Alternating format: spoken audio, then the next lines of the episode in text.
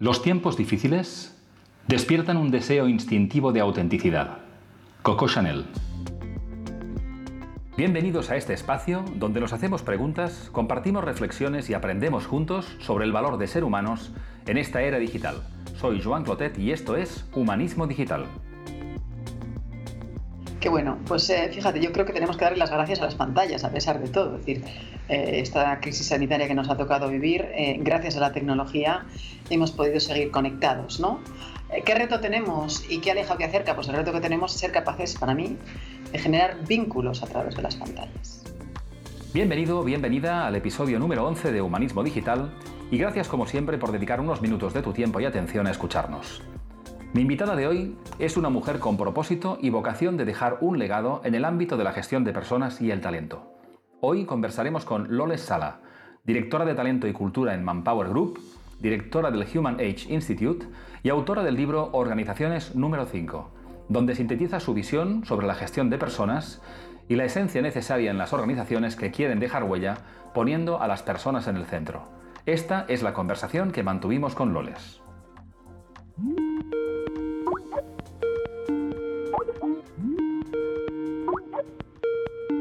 Muy bien, muy buenos días, Loles. Eh, ¿Qué tal estás? ¿Cómo se presenta este jueves?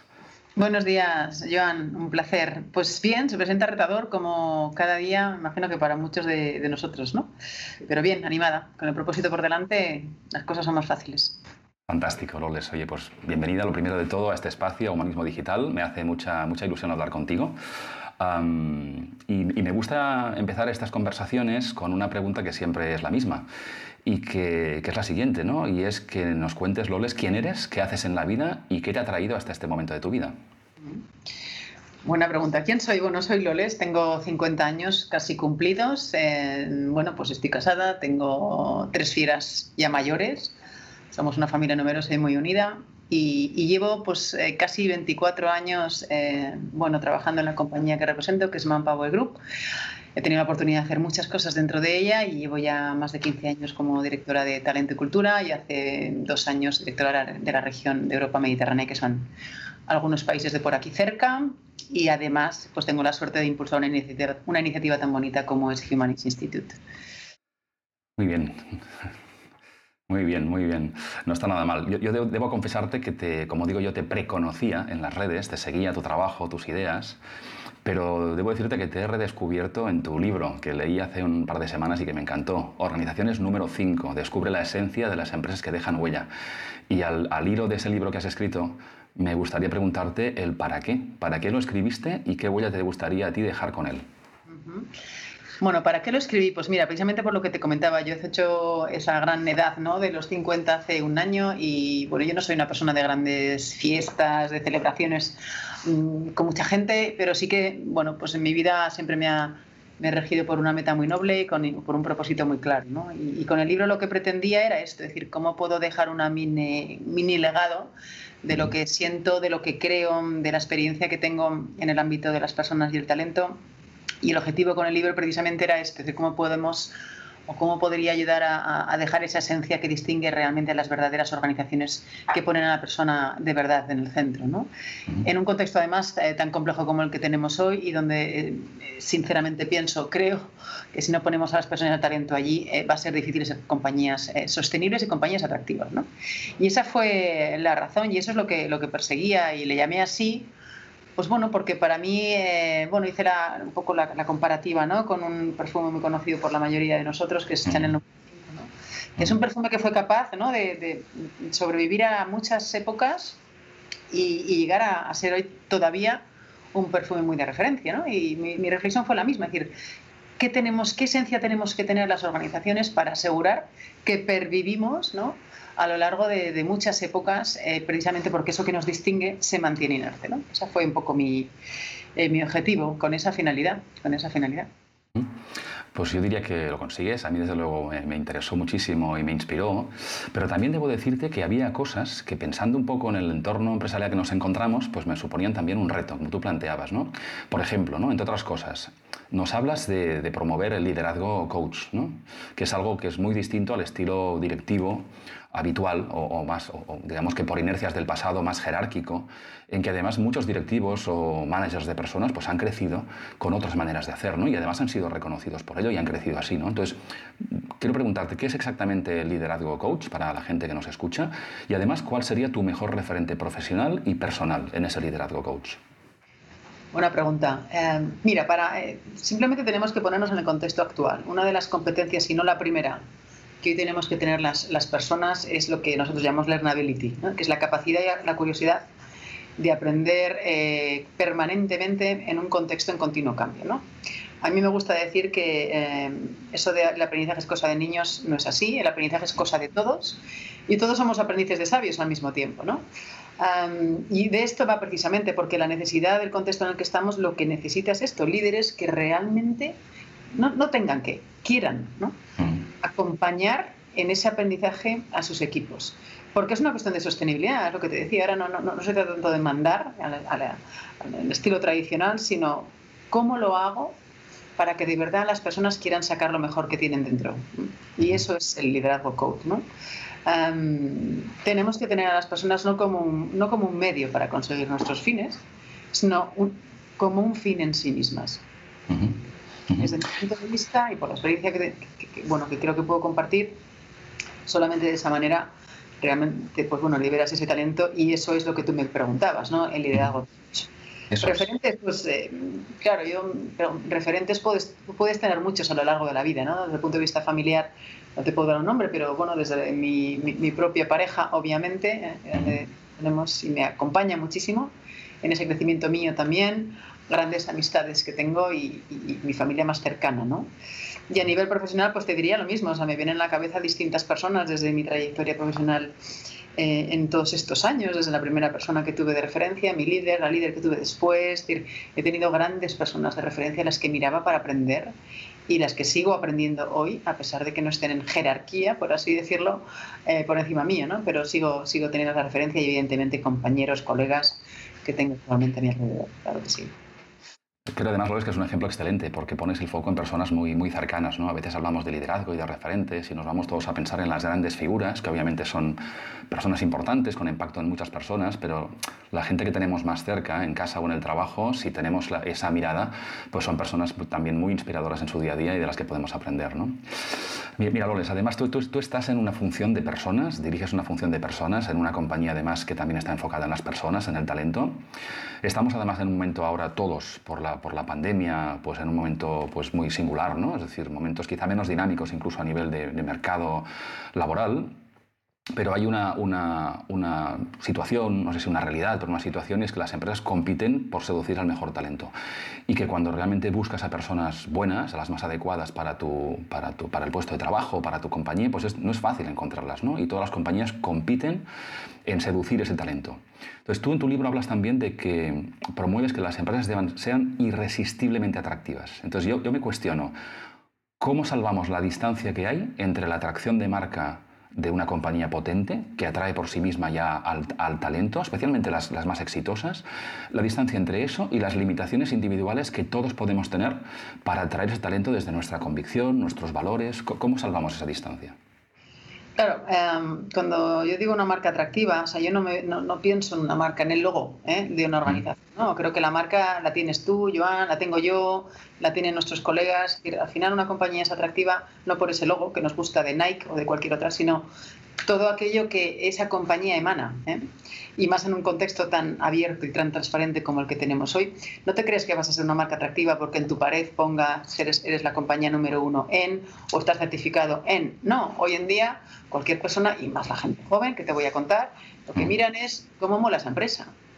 Qué líderes de referencia hay allí, cómo de a gusto se trabaja allí. ¿no? Eso es ser una compañía atractiva, donde realmente, desde mi visión y desde lo que yo puedo aportar, la comunicación y la transparencia es absolutamente necesaria y vital. Es absolutamente necesario tener líderes inspiradores, de verdad que sientan el propósito que lideran. Y para mí es absolutamente fundamental lo que en el libro pongo, ¿no? Es decir, trabajar y, vivir desde la autenticidad, desde la más absoluta autenticidad. Porque eso es precisamente lo que atrae. porque al final eh, las relaciones que tú quieres tener con las personas que trabajan en tu organización o con las personas que te relacionan, pues evidentemente eh, cuanto más vínculo sólido generes, mejor. ¿no? Y eso es igual que en una relación de pareja, una relación de amistad, una relación con cualquier persona. Cuanto más autenticidad hay en esa relación, mejor funcionan las cosas. ¿no? Una marca atractiva es cuando realmente es una marca auténtica. La semana pasada teníamos la suerte de estar en una, en una webinar de Human Age con José Antonio Llorente, el presidente de JIC, eh, mejor que el de comunicación, pocos te lo pueden decir, ¿no? De marca, ¿no? Y hablábamos de lo mismo, ¿eh? Cómo somos de, eh, como dice Teresa de Calcuta, ¿no? Maravillosamente normales mm. y extraordinariamente humildes, ¿no? Eh, ese es el reto. Una marca atractiva no tiene mucha complicación, es volver a los básicos de siempre y saber ponerlos en valor y liderar con ellos. Eso te diría. Fantástico. Fantástico. Y un reto para muchas personas, yo creo, además, ¿eh? pero creo que estás en el clavo, ¿no? Mira, tú y yo, por, por generación, somos dos personas jóvenes, pero menos jóvenes que otras personas. Y, hemos hecho referencia también al futuro. Tú también te enfocas a, reflexionar sobre el futuro y el presente y el futuro del trabajo, ¿no? Entonces, quiero preguntarte aquí algo que tiene que ver con, con la mirada que tenemos desde nuestra generación, ¿no? Que es que venimos, nacimos en el siglo XX, nuestros hijos vivirán la mayor parte de su vida en el siglo XXI. Entonces, yo quiero preguntarte, ¿qué aprendimos de nuestros padres? Que vivieron en el siglo XX que no les servirá a nuestros hijos en el siglo XXI? Pedazo pregunta, ¿qué dirían mis hijos? pues mira, me sale una cosa que igual no sé si responde a lo que tú me estás preguntando, ¿eh? pero yo creo que sí. Me sale la frase atender a lo importante. Atender a lo importante no es lo más visible ni lo más grande. No. Atender a lo importante es realmente tener esa mirada que tú decías atenta a tu alrededor. Y lo importante puede ser mm, la necesidad que tiene cualquier persona en tu entorno que necesita ayuda. Eso es lo importante en este momento, ¿no? Entonces, yo, por nuestra edad que tú decías, ¿qué puedo decirte? Que probablemente en nuestra época ah, no estábamos o no estaban tan pendientes de esto, sino de otras cosas más importantes para, para ellos, ¿no? Yo creo que es ahora es atender a lo importante, que a lo mejor no es lo tuyo, pero sí es lo del otro. Por lo cual, es saltar esa, esa muralla donde nos quedamos en los comportamientos y no vemos las necesidades que tiene el otro detrás, que igual para ti es una necesidad obvia, pero para el otro no. Y vuelvo a lo, entonces a lo que en el libro comento, se trata muchísimo de comprensión ¿no? y de compasión. Y yo creo que eso es un recorrido que tenemos que hacer personal y, por supuesto, en los entornos organizacionales. Ese es un punto. Y luego me sale, la, me sale una expresión que es el deberías, ¿no? Los introyectos que llamamos en psicología gestal. Tenemos muchos introyectos de cuando éramos más jóvenes, ¿no? Tengo que, debo que, no, no, tienes que escucharte a ti mismo, ¿no? Escuchar a tu interior, qué es lo que te mueve de verdad a ti, qué es lo que de verdad te va a hacer sentirte quizás lo mejor de ti mismo. Y yendo a las organizaciones es exactamente lo mismo, ¿qué hacemos para que las personas de verdad se muevan desde dentro? ¿Cómo hacemos para que esos job descriptions donde te dicen tengo que hacer esto, los flexibilizamos de tal manera que las personas se puedan mover en un contexto donde puedan respirar más ¿no? y puedan dar todo aquello que pueden dar. ¿no? Esas dos grandes cosas te diría. Esas dos grandes, o grandes o pequeñas, no lo sé, esas dos ideas te diría. Yo creo que son buenísimas y además eh, desde la óptica de tu, de tu rol, que las personas que nos escuchan vean que hay compañías, grandes compañías, que ponen el foco precisamente en esto, en hacer un espacio, en ayudar a las personas a conocerse mejor, a conectar consigo mismas y a crecer, creo que es importantísimo. ¿no? Y además creo que es algo que, que, que, que cada vez irá a más. ¿no? Fíjate, además, estamos en un mundo muy, muy, muy, muy singular. ¿no? Este 2020 es un año muy especial para todos, en el que también somos muy conscientes de, este, de lo que tú decías ahora, ¿no? de la necesidad de que estamos todos conectados, de que la, vocación en ayudar a los demás es más importante que nunca. ¿no? Eh, y también porque hay una incertidumbre de futuro, que las tenemos siempre, porque nadie conoce qué es lo que va a ocurrir. Pero bueno, hemos estado un año de, parada, de reflexión y de intentar repensar muchas cosas, ¿no? Entre otras, pues que, pues que nos gustaría dejar un mundo que sea mejor para nuestros hijos, ¿no? También en el ámbito profesional, ¿no? En las preguntas que te habrán surgido de tus propios hijos, de los míos, en cualquier conversación es, oye, ¿de qué van a trabajar? ¿Qué va a pasar en el futuro? La digitalización. ¿Qué crees tú que podría ayudar a cualquier líder? Y cuando digo líder me refiero no solamente líder empresarial, un líder es también una persona en su, en su, en su casa, en su familia, en su entorno. ¿Qué podría ayudar a, esa, a esas personas a acompañar a otros hacia el futuro? ¿Qué habilidades, qué mirada? No sé, ¿qué opinas tú sobre esto? me haces unas preguntas, eh, ojalá tuviera la respuesta muy certera, pero yo te diría, ¿eh? desde luego, eh, tener curiosidad por saber, ¿no? Ese conocimiento de hacia dónde va el mundo, creo que tenemos la responsabilidad de, empaparnos de esto en la medida de lo posible, porque esto nos ayuda también a tomar decisiones. En mi libro te hablo de esto, ¿no? las cinco tendencias que impactan en el futuro del empleo. Hay otras cosas, claro que sí, pero sepamos cuáles son, ¿eh? porque esto nos sitúa de una manera o de otra. ¿no? Em, porque además esto nos ayudará también a ser sostenibles como personas y como profesionales en un contexto cada vez más, más ágil, más vulnerable, más virtual y más líquido. Pues eso me parece, me parece importante. Y, yo te diría, ayer lo hablaba también con, bueno, con una persona extraordinaria, un profesional extraordinario, y hablábamos de que precisamente en este contexto tan complejo, desde luego, eh, los valores emergen como palancas donde sujetarte y decidir, ¿no? Aquellos valores de siempre, ¿no? Son ahora más referentes y deben ser ahora más referentes que nunca. ¿eh? Y poníamos un ejemplo, ¿no? Cuando, no sé, el barco, pirata, ¿no? Un barco pirata con una tempestad tremenda, surfeando las olas cada vez más, más grandes y sin saber cómo va a ser la siguiente, ¿no? Al final, ¿por qué te siguen? Tienes que pensar, ¿por qué sigues al capitán? Al capitán no le sigues porque sepa cómo va a ser la siguiente ola, no le sigues por eso le sigues porque tiene una credibilidad extraordinaria, porque confías en él a pesar de que no sabe exactamente cómo va a ser la siguiente ola, porque es auténtico, como te decía antes, porque al final lidera esos valores de base que hace que te sientas seguro a pesar de la tormenta. ¿eh? Creo que tiene mucho que ver con esto. Eh, David Ulrich, que es un, es un experto en el ámbito de los recursos humanos y que seguro que tú conoces, Iván, habla de las competencias del director de recursos humanos en el futuro y a mí me, bueno, me encantan todas, pero hay una de ellas que especialmente y él nos anima a ser navigating paradox. Lo, define como ser capaz de navegar en la paradoja. Y yo hago precisamente esa, esa, similitud. Al final, navegar en la paradoja es esto. Pero no me has dicho que era para entonces y es para mañana, pero no hemos dicho que era blanco y luego es negro. ¿Cómo hacemos para que las personas y nosotros no solamente comprendamos esa paradoja, sino que disfrutemos de ella? Mm. Que disfrutemos de ella. Porque eh, eh, la situación que tenemos ha venido para quedarse. Por lo cual, conocimiento, curiosidad y valores y virtudes de base.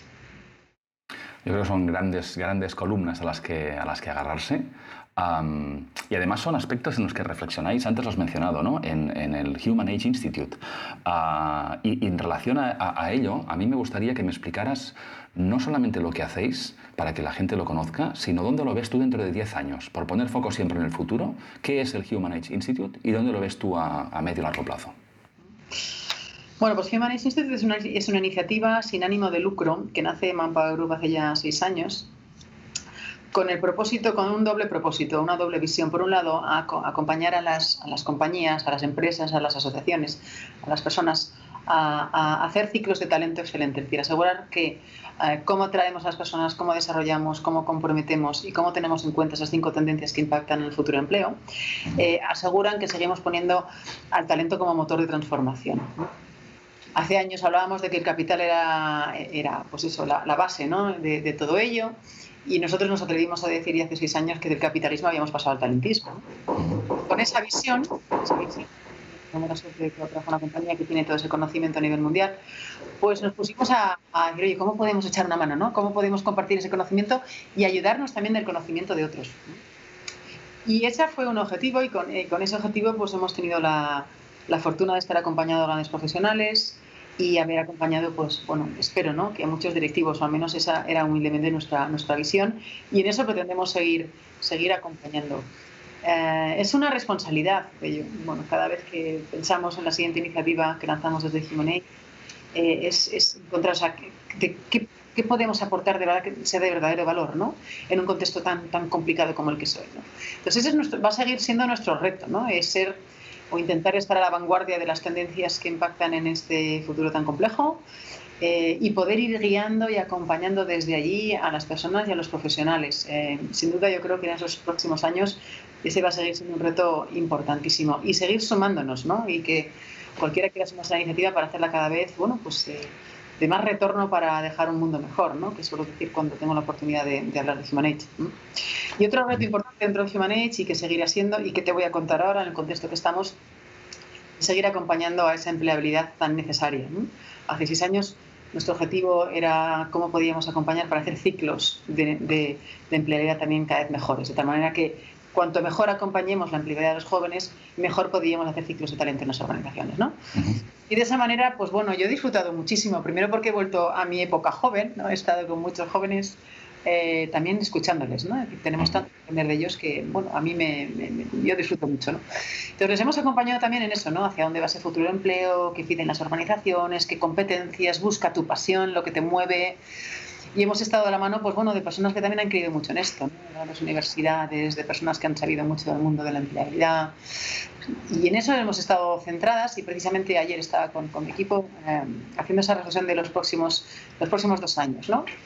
Cómo queremos seguir impulsando esa empleabilidad en un colectivo mucho más amplio, ¿no? Creando ahora, ya lo veréis dentro de poco, estamos trabajando en una ruta de empleabilidad para poder acompañar desde allí en esa inspiración, en esa formación, en esa activación al empleo a, cualquier persona, realmente a cualquier persona. Todos tenemos que ser empleables en el corto y en el largo plazo. Y 10 años pasan tanto, Joan. 10 años estamos hablando de esto y ya veremos todos los cambios que va a haber, pero seguramente poner a las personas en el centro, en un sitio o en otro, pero en el centro, eh, desde, desde cualquier eh, eh, mirada, va a seguir siendo vital. Yo creo que es un gran punto de referencia, que es un trabajo fantástico con impacto real, además, y que pone foco en cosas cada vez más necesarias.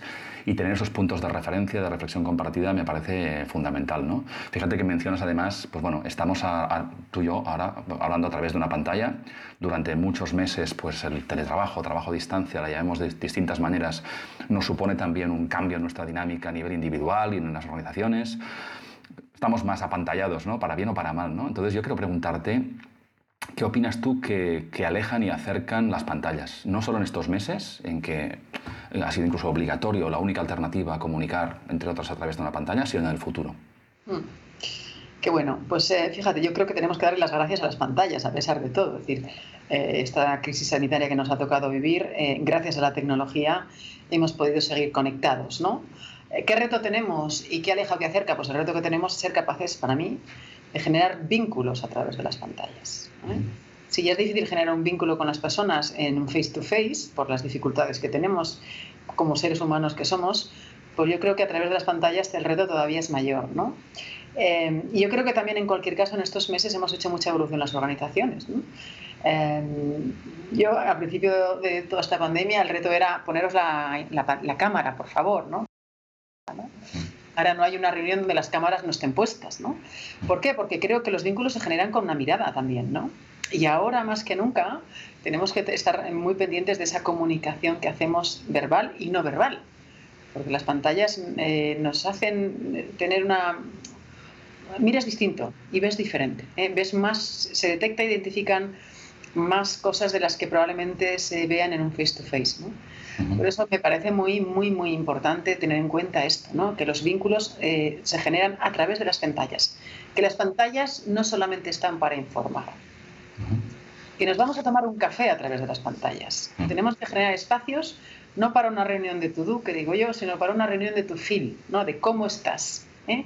Te llamo por Teams y me cuentas cómo te va el día nos tomamos un café a las 11 y me cuentas cómo va el fin de semana. Para eso están las pantallas, no para estar en una reunión detrás de otra como estamos actualmente. ¿eh?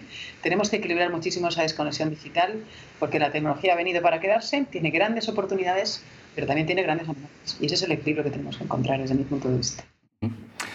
Pues creo que coincido mucho contigo porque al final detrás de la pantalla lo que hay son personas, ¿no? Y aunque tengamos el, variemos de canal, esa comunicación de persona a persona pues tiene que percibirse. ¿no? También te diría que en conversaciones de estos meses hemos visto muy buenos ejemplos ¿no? de áreas, no solo de recursos humanos, ¿no? sino de áreas de gestores de personas que han estado muy cercanos en la distancia ¿no? y que se han redescubierto quizá por esa necesidad de, de, estar más cerca de su equipo y ha habido realmente pues, grandes ejercicios de, de empatía, también de lo contrario. ¿eh? Pero bueno, es una época de cambio y lo que aprendamos también en estos meses pues, puede determinar un poco nuevas, nuevas tendencias. ¿no? Y fíjate, Loles, escuchándote, Perdona que te haga no, por favor, Sí me parecía importante también decir en las pantallas, ¿no? una cosa que yo también he observado, ¿no? es eh, cuando tenemos una reunión automáticamente nos ponemos detrás eh, la mejor imagen que existe, ¿no? de estas que hay. Mm. Eh, y yo, no sé, igual soy una rara avis, pero pienso, ¿por qué te tienes que poner algo detrás? ¿Qué pasa? ¿no? Yo me acuerdo la, la, primera web que tuve que hacer de Human Age ah, en este contexto lo hice desde mi cocina que tiene unas rayas azules y blancas que se han hecho en mi organización bastante famosas y nunca pensé hace 25 años que ese papel, que ese papel iba a dar la vuelta en muchos sitios, ¿no? Entonces, creo que las pantallas o la circunstancia que nos ha tocado vivir también nos ha hecho ser mucho más humanos y eso está genial. O sea, no hace falta dar tu mejor versión ni poner tu mejor papel detrás. No, no, no, no. O sea, si tu hijo está por al lado, ¿por qué no puede estar?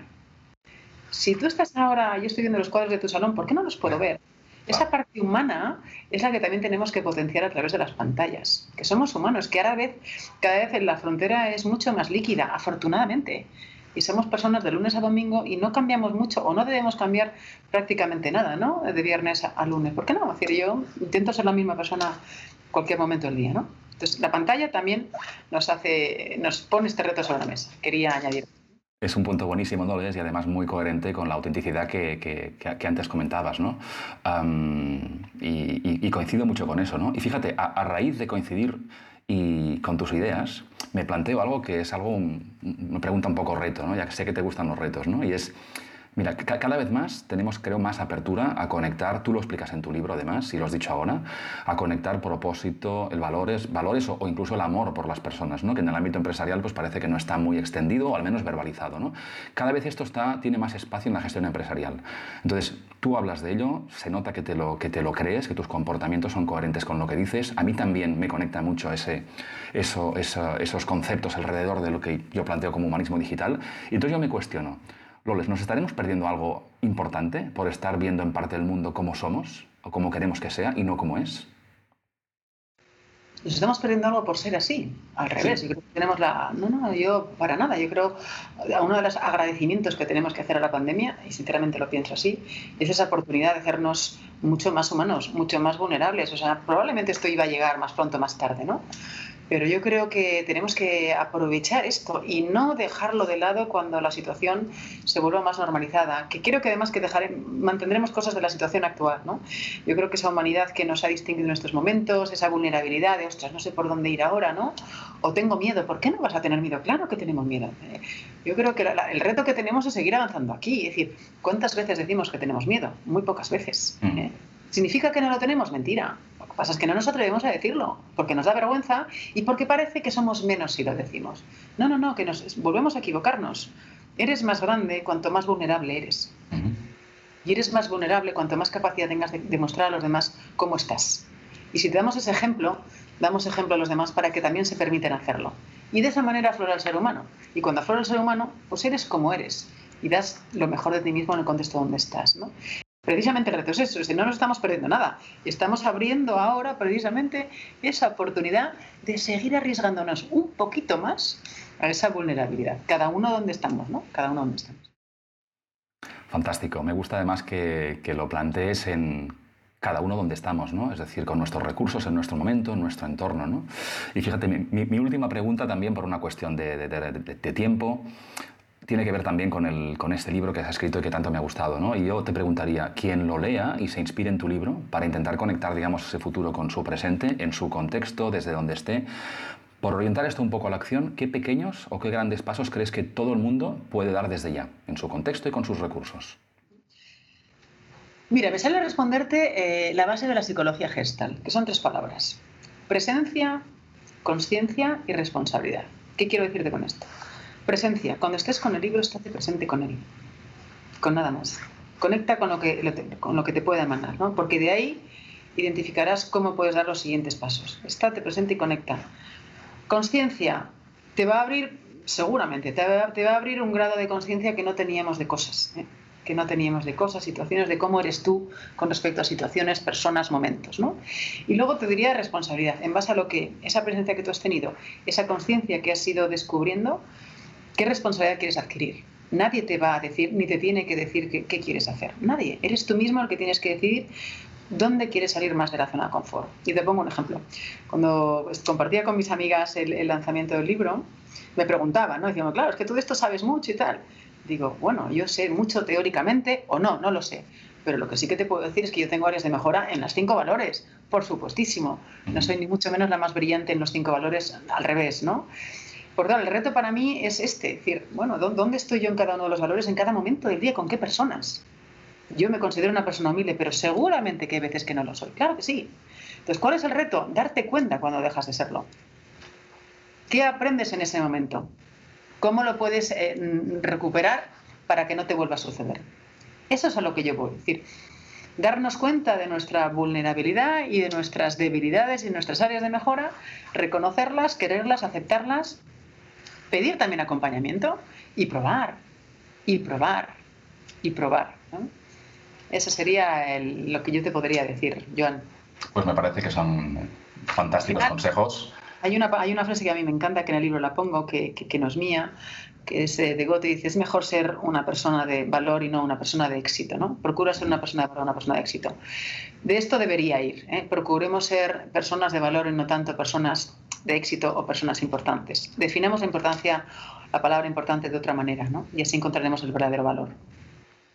Me parece una recomendación fantástica. Creo que las personas que nos escuchen puedan disfrutar de esta conversación tanto como lo he hecho yo. Solo me gustaría preguntarte dónde pueden saber más de Loles Sala. Bueno, pues yo, yo, tengo una página web que es lolesala.com donde ahí eh, intento compartir pues, reflexiones respecto a todo lo que te acabo de contar. Ah, eh, por un lado, yo trabajo en Humanist Institute como directora del instituto y como directora de Talento y Cultura Mapa Group, por, cual, por cualquier canal eh, podéis acceder a, bueno, a conectar conmigo para lo que queráis, por supuesto, encantada. Fantástico, Loles. Dejaremos esos links en las notas del capítulo. Y nada más, te agradezco muchísimo esta conversación, ha sido pues, muy interesante, te haría muchas más preguntas, pero, pero no tenemos tiempo por hoy, pero seguro que habrá ocasión. Así que nada, mucha energía, mucha salud, lo primero de todo, y mucha fuerza para seguir con esos proyectos tan interesantes y de impacto que llevas a cabo desde tu compañía y más allá. Pues muchísimas gracias, Joan, de verdad a ti por la invitación y, lo mismo te digo, ¿eh? sigue impulsando las iniciativas que impulsas porque también merecen muchísimo la pena, son muy necesarias. Fantástico, lo haremos. Gracias, gracias Loles. Hasta pronto. Un abrazo, hasta luego, adiós. adiós. Aquí termina este episodio. Si os ha gustado, compartidlo en vuestras redes para ayudarme a llegar a más personas. En las notas del capítulo encontraréis enlaces para saber más de Loles Sala. Esta conversación estará siempre disponible en las plataformas más conocidas y en mi web joanclotet.com. El episodio de hoy ha sido también posible gracias al apoyo de Bankia, entidad comprometida con el concepto de humanismo digital. Muchas gracias una vez más por vuestra atención y hasta el próximo episodio donde conversaremos sobre el valor de la diversidad y la inclusión con una experta que nos ayudará a entenderlo en toda su dimensión, Marcé Bray. Que tengáis una gran semana y nos escuchamos muy pronto.